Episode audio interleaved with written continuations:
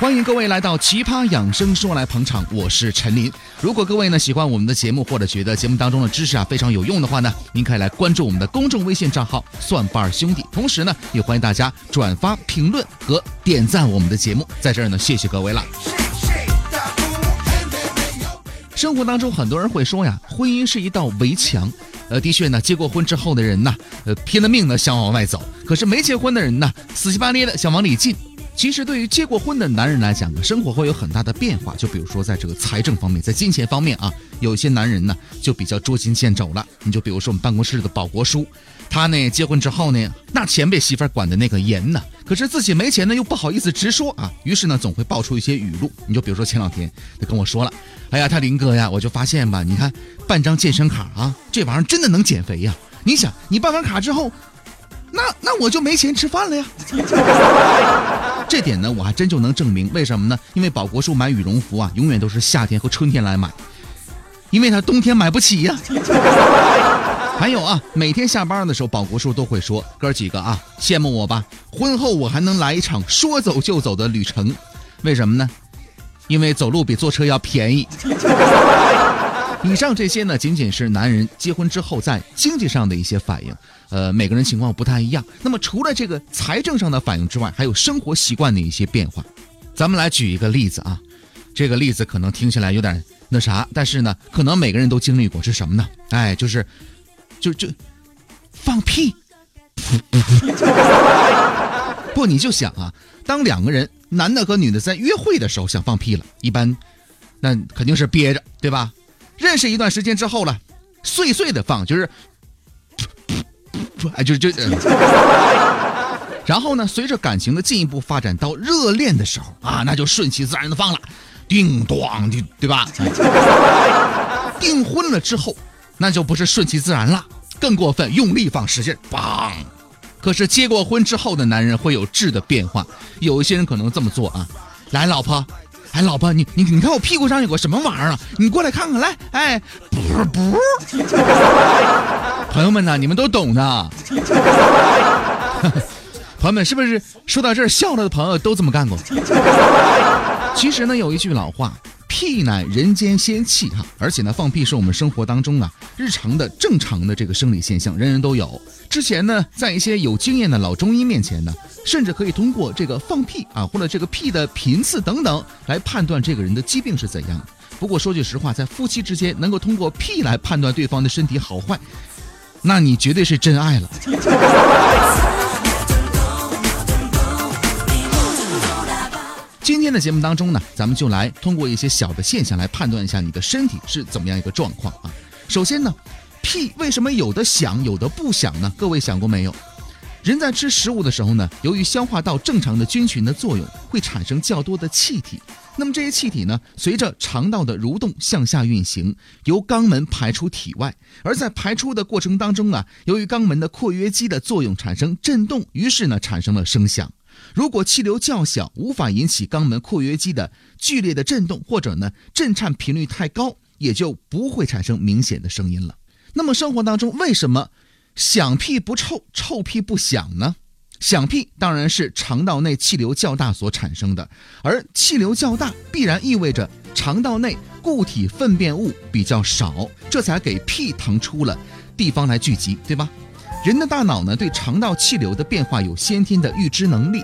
当自我感觉气流较大的时候呢，会放松括约肌，于是呢，响屁排出了体外。由于这个时候肠道内固体物质比较少，所以呢，气体的浓度也较小，因此啊，不会太臭。相反呢，如果肠道内呢固体物质比较多，气流呢必然浓度升高，而且呢，气流体积不大，冲击力不强，自然呢，放出的声音呢也就不大了。但是味儿。那是相当大呀！还有一个问题呀，啊，生活当中很多人这个屁不断不断的放，屁太多是怎么回事呢？一般而言，放屁太多呢，和吃了太多的淀粉类食物是有关系的。比如说红薯、土豆以及面食，都是容易让肠腔内呢产生气体的一些食物。另外呢，豆子是造屁的食物，对吧？它含有很大比例的低聚糖，人体呢对其无法吸收，只能进入到我们的肠道。当低聚糖进入肠道的时候，肠道内的细菌呢就开始工作了，于是呢产生大量的气体。还有啊，接下来问题是什么呢？屁太臭了是怎么回事？大多数情况之下呢，大便溏稀的人呢，容易出现放屁太臭。另外呢，如果吃太多的肉类，导致体内蛋白质摄入的过多，也会形成蛋白质在肠道内的滞留。滞留的蛋白质食物啊，在肠道内呢被分解之后呢，产生了胺类。胺呢，就是形成恶臭味道的原始因素。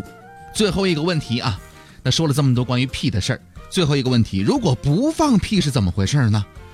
没有屁呢，其实是不太正常的现象。如果在没屁的时候肚子发胀，要考虑呢肛门直肠的疾病，比如说肿瘤啊、便秘呀、痔疮啊等等，还有肠套叠、肠扭转、肠梗阻的患者呢，也可能没有屁。